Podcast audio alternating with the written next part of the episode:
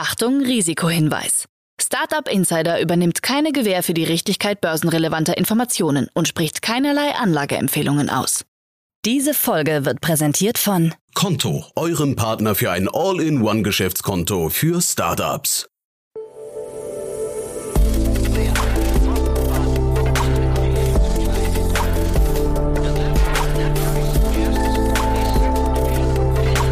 Startup Insider. Investments und Exits. Hallo und herzlich willkommen zu Startup Insider Daily in unserer Rubrik Investments und Exits, in der wir Expertinnen und Experten der Venture Capital Szene einladen und mit ihnen über aktuelle Finanzierungsrunden und Exits sprechen und sie analysieren. Heute mit Daniel Wild, Gründer und Aufsichtsrat von Mountain Alliance. Das Unternehmen aus Austin Founder Path hat sich vor kurzem 145 Millionen US-Dollar an eigenen Fremd- und Eigenkapitalfinanzierungen gesichert, um B2B SaaS-Gründer beim Wachstum ihrer Unternehmen zu unterstützen, ohne die Eigentumsverhältnisse zu verwässern.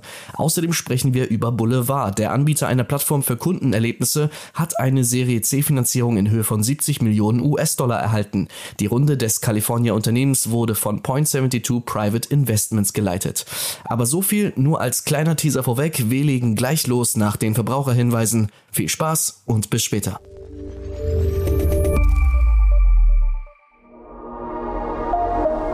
Werbung. Startups aufgepasst. Die Deutsche Bahn sucht eure innovative Lösung für den Regional- und Fernverkehr von morgen. Gesucht werden spannende Ansätze in den Bereichen automatisiertes Testing, Auswertung von Hate Speech, neue Kundenservices, Reisendeninformation, Datenauswertung, Fahrradanwendungen und Schienenersatzverkehr. 25.000 Euro Finanzierung, exklusiver Zugang zu Datenexperten und Märkten sowie die Möglichkeit auf eine Folgekooperation mit der DB klingen vielversprechend? Dann jetzt bei der DB Mindbox bewerben und gemeinsam durchstarten. Weitere Informationen auf www.dbmindbox.com.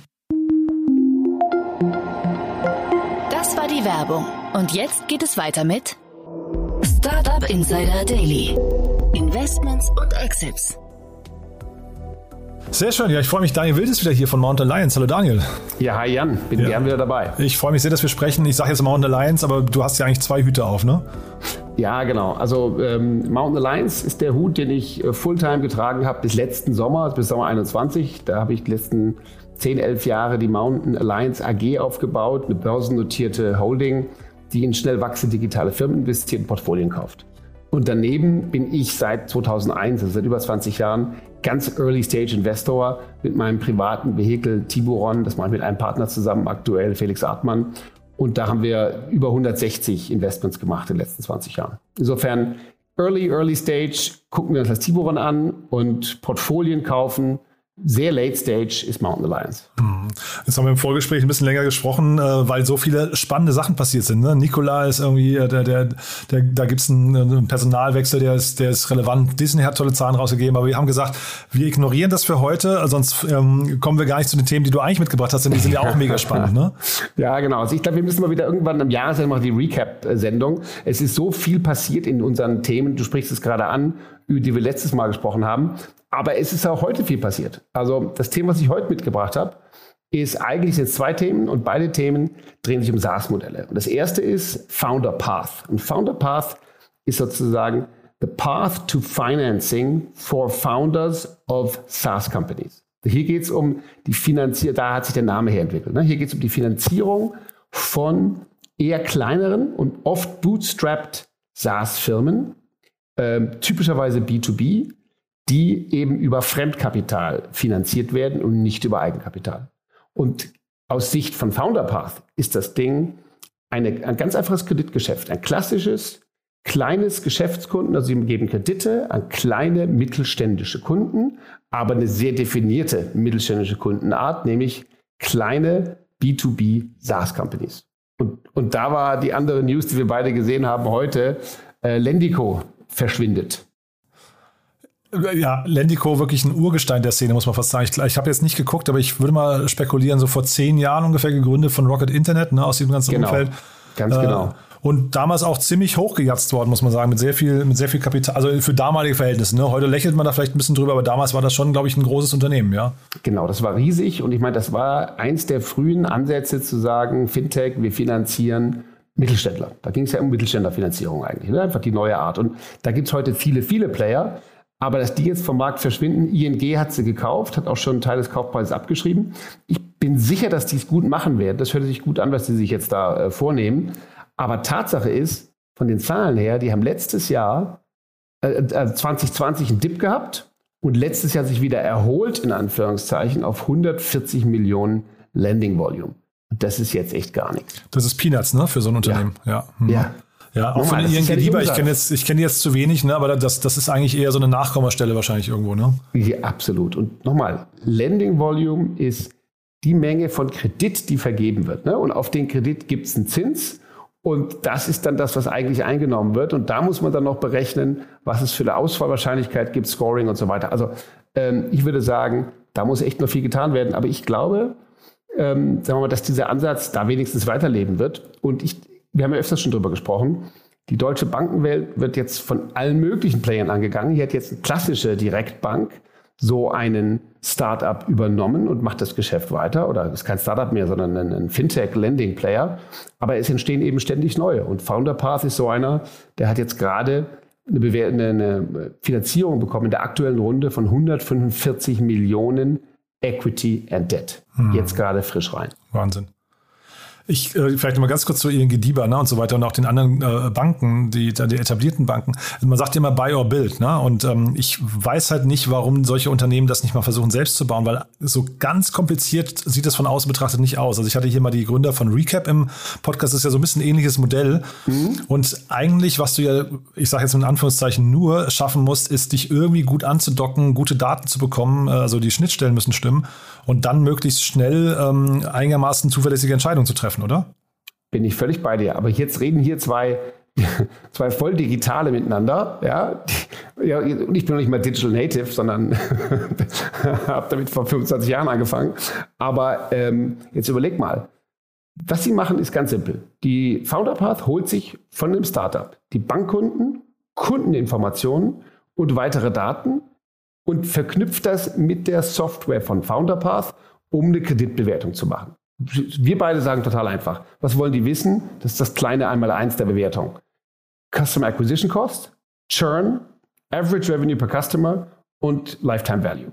Super simpel. Und vielleicht noch so ein paar Subscription-Themen, ne? Also wie, wie, viel, wie viel wiederkehrende Einnahmen, äh, ARRs oder sowas habe ich denn, ne? Richtig, wobei das ist, das habe ich jetzt vorhin gesagt, das ist bereits die Voraussetzung. Ach so, okay. Also wir, wir ja. reden hier okay. grundsätzlich überhaupt nur, und das ist ja das Spannende, warum mögen wir als Investoren SaaS, B2B SaaS?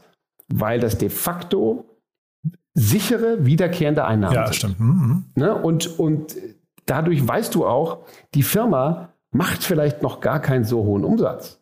Aber dieser Umsatz setzt sich aus vielen, vielen Endkunden, die jeden Monat was zahlen zusammen. Und daraus ergibt sich der MRR, das ist der Monthly Recurring Revenue. Das ist die Monatsscheibe. Ja? Also wenn du irgendwann äh, einen Service anbietest im Rahmen vom äh, Startup Insider Podcast, den man abonnieren kann, ja, und dann hast du 1000 Kunden und jeder zahlt 50 Euro im Monat, dann hast du halt 50.000 monatliche Einnahmen. Ja, das ist der MRR. Das mal 12, total einfach, ist der Annual Recurring Revenue, ARR. Und dieser Annual Recurring Revenue, bei deinen 50.000 im Monat, sind es dann 600.000 im Jahr. Das ist die Basis. Ausschließlich auf solche Modelle stellt FounderPath ab. So, und, und jetzt noch, noch konkreter geht es um SaaS-Modelle, also Software-Abo-Modelle, bei denen typischerweise jetzt ein Gründer bootstrapped unterwegs ist und nicht eine große Runde machen kann. Und warum ist das zurzeit spannend? Weil zurzeit viel weniger teure Runden stattfinden im SaaS-Bereich, weil in den letzten zwölf Monaten die SaaS-Multiples, man spricht da von der Multiple Compression, super stark runtergekommen sind. Einige Amis sprechen vom Sassacre. Das Massacre. Wirklich, ja? ja das Krass. Massacre der SaaS-Companies. Ja? So, weil, mal ein Beispiel. Vor zwei Jahren haben wir in die Börse gebracht Exasol. Coole SaaS-Company. Damals gab es zum Teil ein 20-faches und mehr Multiple auf den Jahresumsatz. Also auf den ARR, auf den wiederkehrenden Jahresumsatz. Jetzt, warum sind diese Multiples so hoch gewesen und warum ist das nicht völlig wahnsinnig? Weil bei SaaS-Companies der Umsatz schon relativ nah ist am Profit jeder, wenn er wirklich, wirklich groß wird. Denn dieser Softwareumsatz kommt mit mindestens 70, eher 80 Prozent Marge, wenn die Firma gut ist.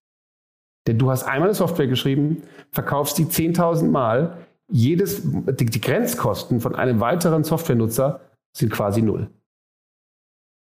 Das heißt, es geht vor allen Dingen um die Vorfinanzierung, um den Ausbau von Plattformen, ums Marketing. Und darum sind grundsätzlich mal ist nachvollziehbar, warum es überhaupt äh, Umsatzmultiples sind ja ohnehin schwierig. Aber wieso kann es das geben? Das kann es dann geben, wenn dieser Umsatz sehr, sehr hochmargig ist. So, aber von den 15 bis 20, die vor ein bis zwei Jahren normal waren, Multiple of ARR, sind wir heute runter auf 4 bis 8. Mhm.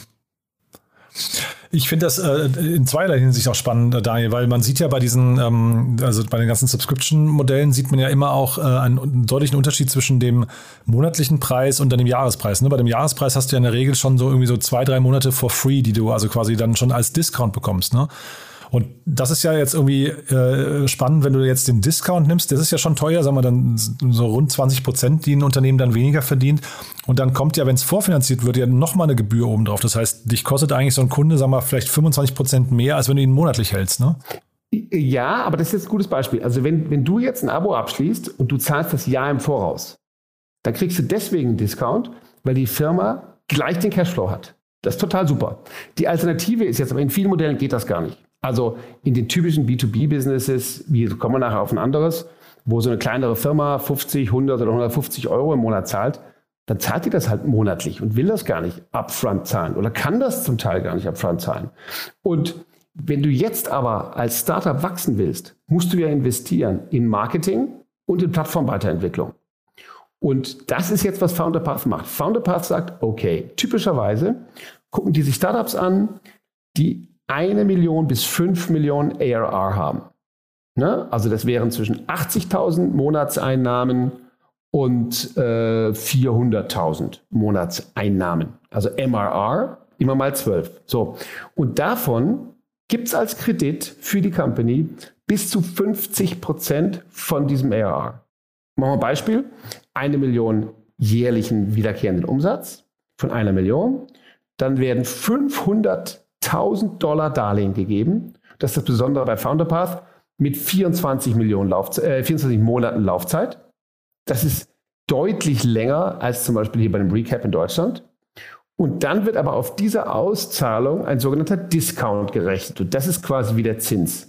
Es werden also nicht die 500.000 ausgezahlt, sondern 7 bis 12 Prozent. Bei anderen Firmen ist dieser Discount deutlich höher. Hm. Ja, ist schon spannend, aber sind, also dann sind Jahreskunden schon auch sehr, sehr teuer, ne? Weil äh, ich hätte jetzt gesagt, eigentlich kann man sich als ein Unternehmen das äh, also es hat ja was mit der mit der Wechselbereitschaft oder wie wie wie wechselbereit sind deine Kunden oder wie tief bin ich verankert im Unternehmen? Also ich wüsste jetzt gar nicht, ob ein Salesforce oder sowas das machen muss, dass sie die Kunden dann so deutlich vorfinanzieren durch Discounts, weil das finde ich wirklich gerade sehr sehr teuer, muss ich sagen, gerade in heutigen Zeiten. Ja, Moment, aber dieser Discount jetzt nochmal, nochmal, diese Vorfinanzierung und Discount, das macht Founder Path, das macht dir die getrennte Firma. Ja.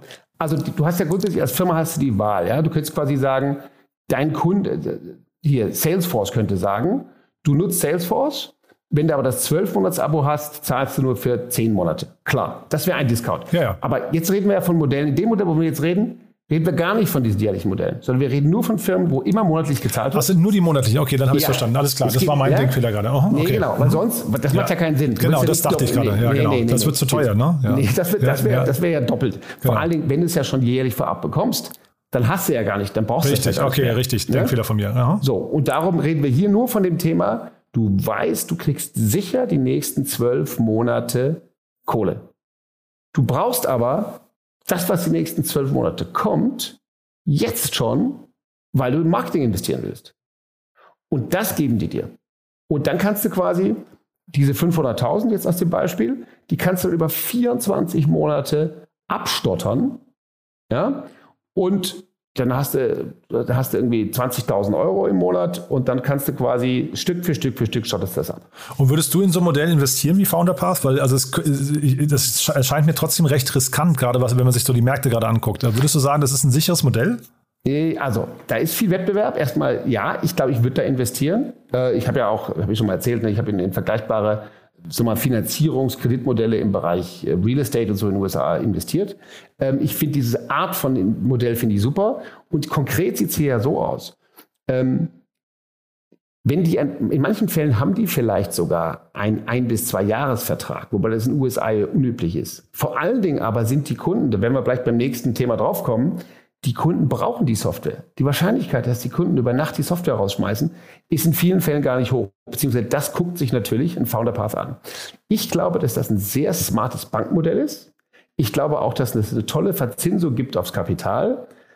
Ich weiß nicht, ob diese Firma in dem Wettbewerbsmarkt, den es gibt in den USA, so wertvoll wird. Das heißt, ich weiß jetzt nicht konkret, wie ich die investieren würde, aber in solche Modelle äh, grundsätzlich schon. Und es ist halt so, in den USA gibt es noch Pipe, die machen dasselbe und noch zwei, drei andere. Und Pipe, da kannst du auch als Investor über eine Plattform quasi dir einzelne Zahlungsströme holen und dafür Kredite geben. Also es gibt klassisch US tiefer Kapitalmarkt viele Möglichkeiten, wenn du ein SaaS-Modell mit sicheren zukünftigen Zahlungsströmen hast, dir darauf Geld zu holen. Und das ist der entscheidende Punkt. Klassischerweise hätte so ein Gründer jetzt sich nur Geld holen können auf einem SaaS-Multiple. Wenn er aber heute nur einen Vierer bekommt, dann muss er für eine Million, bei, bei einer Million ARR, kriegt er ein Vierer Multiple, ist vier Millionen wert, dann kriegt er eine Million Eigenkapital, ist 25 Prozent äh, der Firma ist weg. Das ist quasi für kleinere Bootstrap-Modelle nicht spannend. Ich höre aber auch raus, aus Gründersicht ähm, oder fast eigentlich aus Investorensicht macht es am meisten Sinn, den ähm, also möglichst viele monthly recurring revenues hinzubekommen, weil das den Multiple hinterher anheizt, ja? Absolut, ganz ja? genau. Das heißt also, Exakt. also Geld mir zu nehmen von Founderpath und das zu reinvestieren, um noch mehr Kunden zu haben, um hinterher wahrscheinlich der Multiple ist mit das Entscheidendste eigentlich, ne? Ganz genau. Exakt. Und, und sozusagen, wenn du das Geld nimmst Du hast dann dich nicht verwässert. Du hast kein Eigenkapital aufgenommen. Ja? Venture Capitalisten wie ich schauen in die Röhre. Der Typ hat jetzt das Geld von Founderpath genommen, was Fremdkapital ist. Die verdienen Zinsen, aber der entwickelt sich mit seinem eigenen Geld weiter und wächst, steigert sein MRR, steigert sein ARR und steigert seine Bewertung. Und irgendwann verkauft er, vielleicht ist dann sogar der Multiple wieder höher und ihm gehört mehr von seiner Firma. Ich glaube, für die Founder ist das total geil, vor allen Dingen dann, wenn es viel Wettbewerb gibt. In Deutschland gibt es Recap, die sind auch cool. Ähm, also ich finde einfach super, dass das gibt und vor allen Dingen, du hast recht, grundsätzlich ist es nicht schwierig, sich ein Customer Acquisition Cost Churn und Lifetime Customer Value auszurechnen. Aber das machen die deutschen Sparkassen und Volksbanken nicht.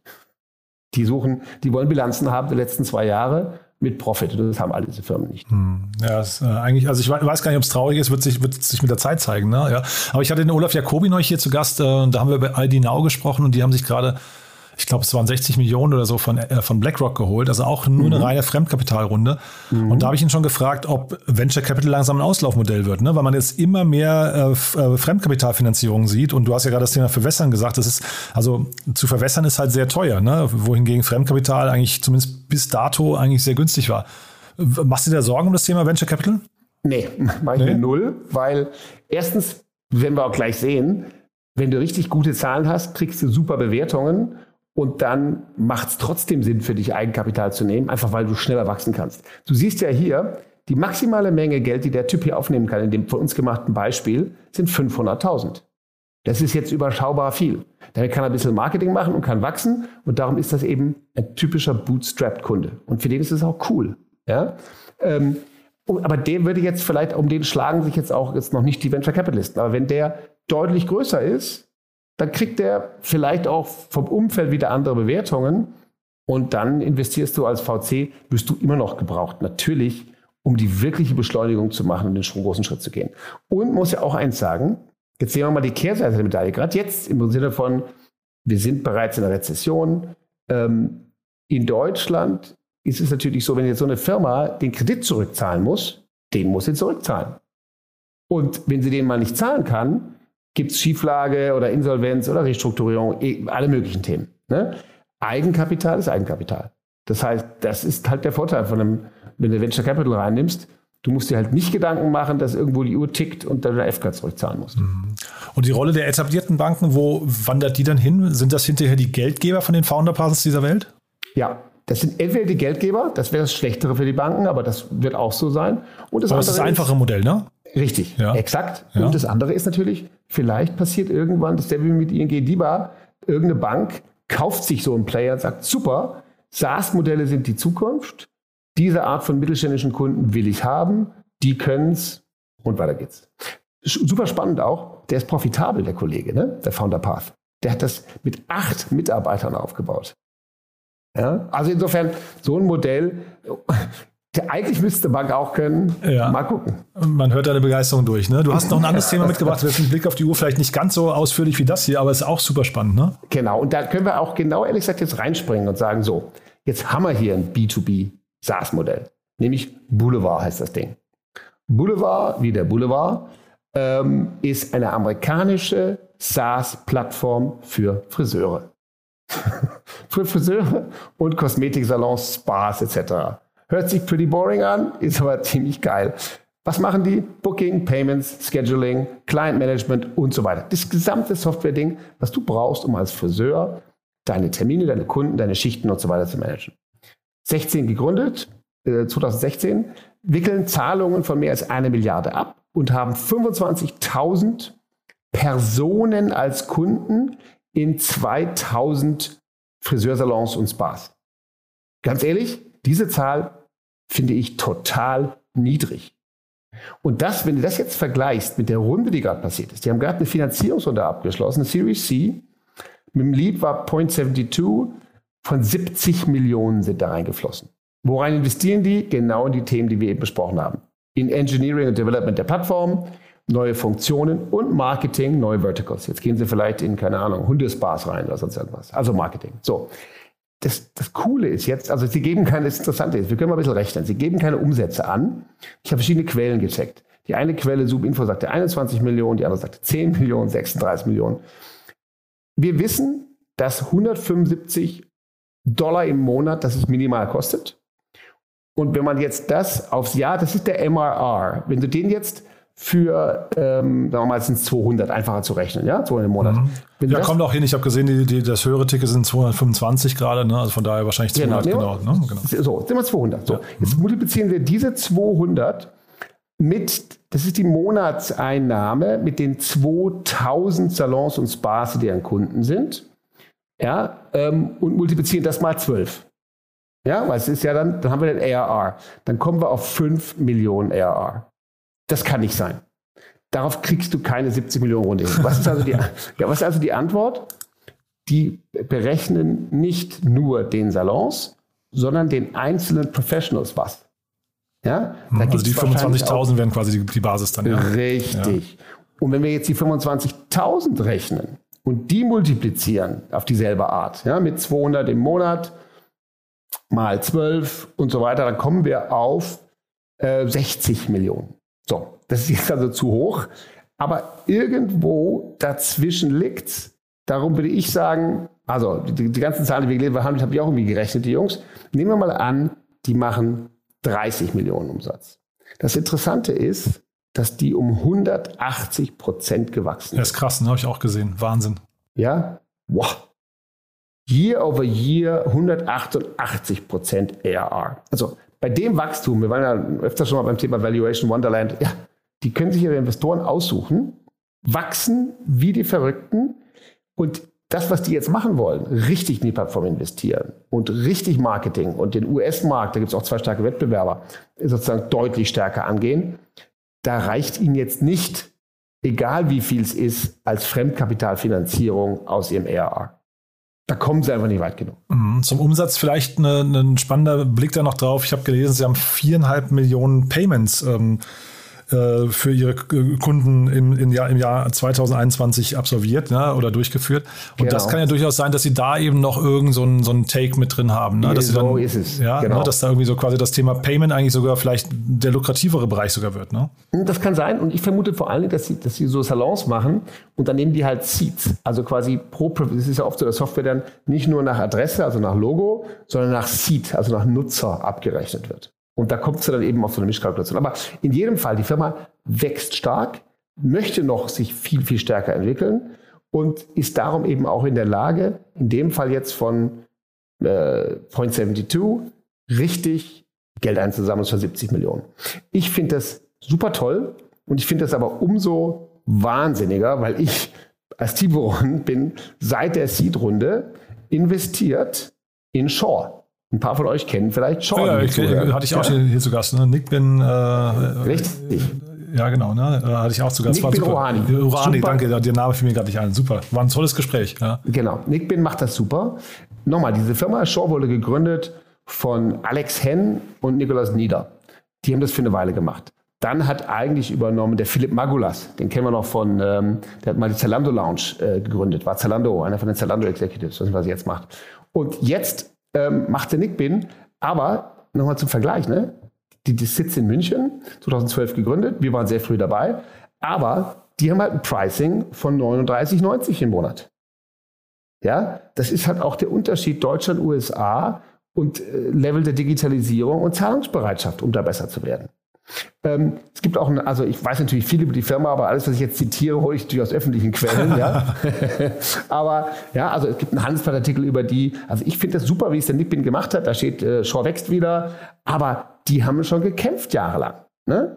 Und die sind jetzt gut unterwegs, aber dennoch, wenn du jetzt vergleichst, was in den USA machbar ist in so einem Modell, ähm, da würde ich sagen, das Modell ist super. Da braucht man vielleicht Märkte, die doch ein bisschen größer sind und vor allen Dingen eventuell eine Zahlungsbereitschaft von Kunden, die halt ja, digitaler ist vielleicht in den USA. Aber ich habe jetzt parallel nochmal ähm, den Artikel rausgesucht von vorhin, äh, Daniel, und da habe ich gesehen, also eine Milliarde Dollar haben die abgewickelt ähm, äh, jährlich. Ne? Und Zahlung. Mhm. Zahlung. Und das, also das muss ich sagen, das finde ich, das hat fast mehr Fantasie für mich als die monatlichen Fees. Ich glaube, die monatlichen Fees ist eigentlich so, damit sind, das ist so der Login, da sind sie drin, ja, haben die, äh, haben den Fuß in der Tür. Aber eine Milliarde, ich weiß nicht, was würdest du sagen, was kann man da an, an, an Commission nehmen? Zwei Prozent, drei Prozent? Nein, Nein, im Leben. Im Leben, nee, was nicht? Nee, viel weniger. Viel weniger. Ja, sie machen es ja nicht selber selber, sondern das machen ja Zahlungsdienstleister, die hinten angeschlossen sind, so wie so ein Stripe oder andere.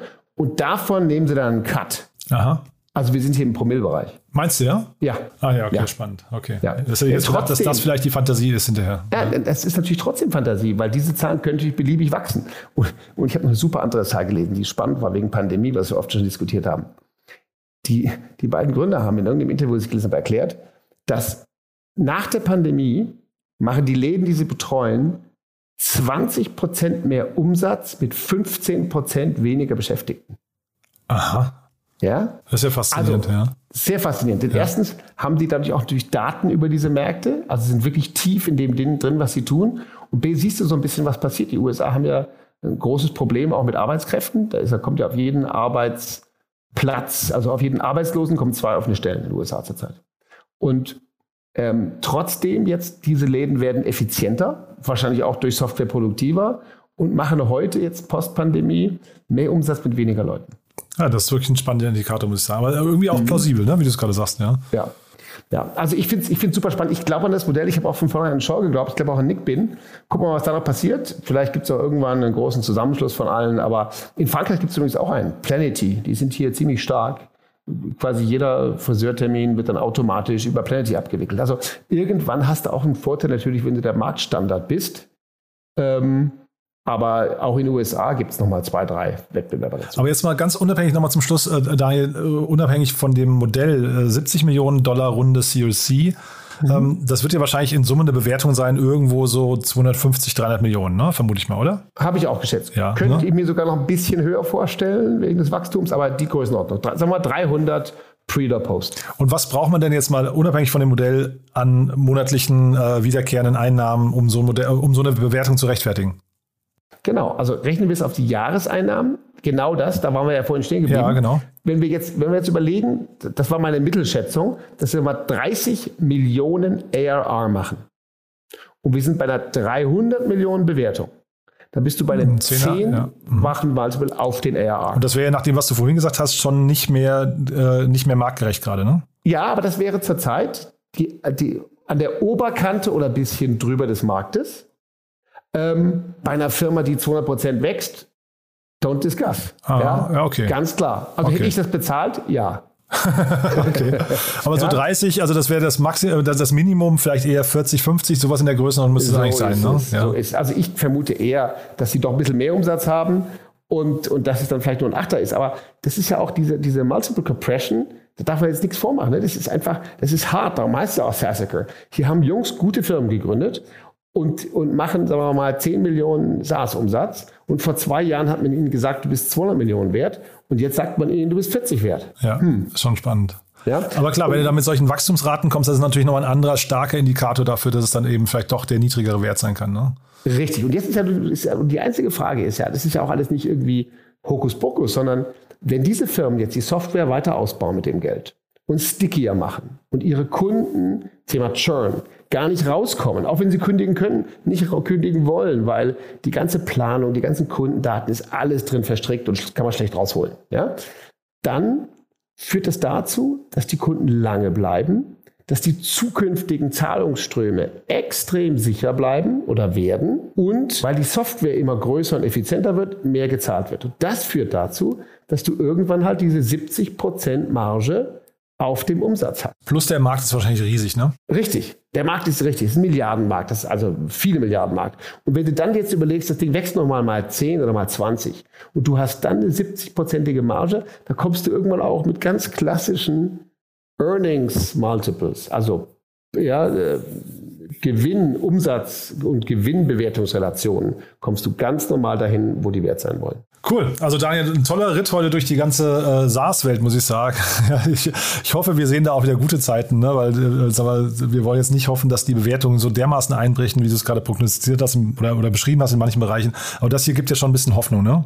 Ja, und nochmal, also ich sehe das so. Die Bewertungen, Bewertungsmultiples werden immer mit der Konjunktur und den Unfällen schwanken. Und zurzeit ist halt ein bisschen schlechter. Den Gründern kann man nur sagen, haltet durch. Und wenn ihr seht, an so einem Beispiel, wer super Zahlen abliefert, der kriegt nach wie vor super Multiples. Ja, und du weißt daher, wer, wer super Analysen macht, kriegt auch immer einen Platz in diesem Podcast. Deswegen ganz lieben Dank, dass du da warst. Hat mir wieder großen Spaß gemacht. Danke dir. Bis bald. Startup Insider Daily, Investments und Exits. Der tägliche Dialog mit Experten aus der VC-Szene. Das waren Jan Thomas und Daniel Wild, Gründer und Aufsichtsrat von Mountain Alliance, über die Finanzierungen von FounderPath und die Serie C-Runde von Boulevard. Und das war's mit Investments und Exits für heute. Ich wünsche euch einen angenehmen Resttag und hoffe, wir hören uns später wieder. Bis dahin, ciao.